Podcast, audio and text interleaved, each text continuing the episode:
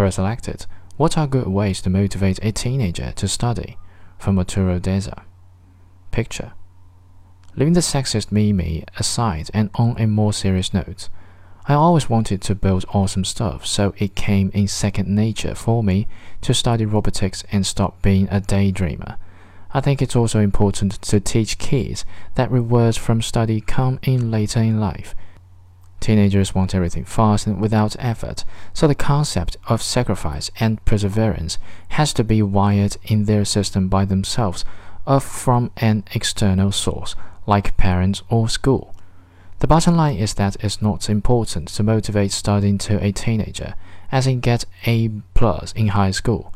It's important to teach them how to study what they like and to identify what they like.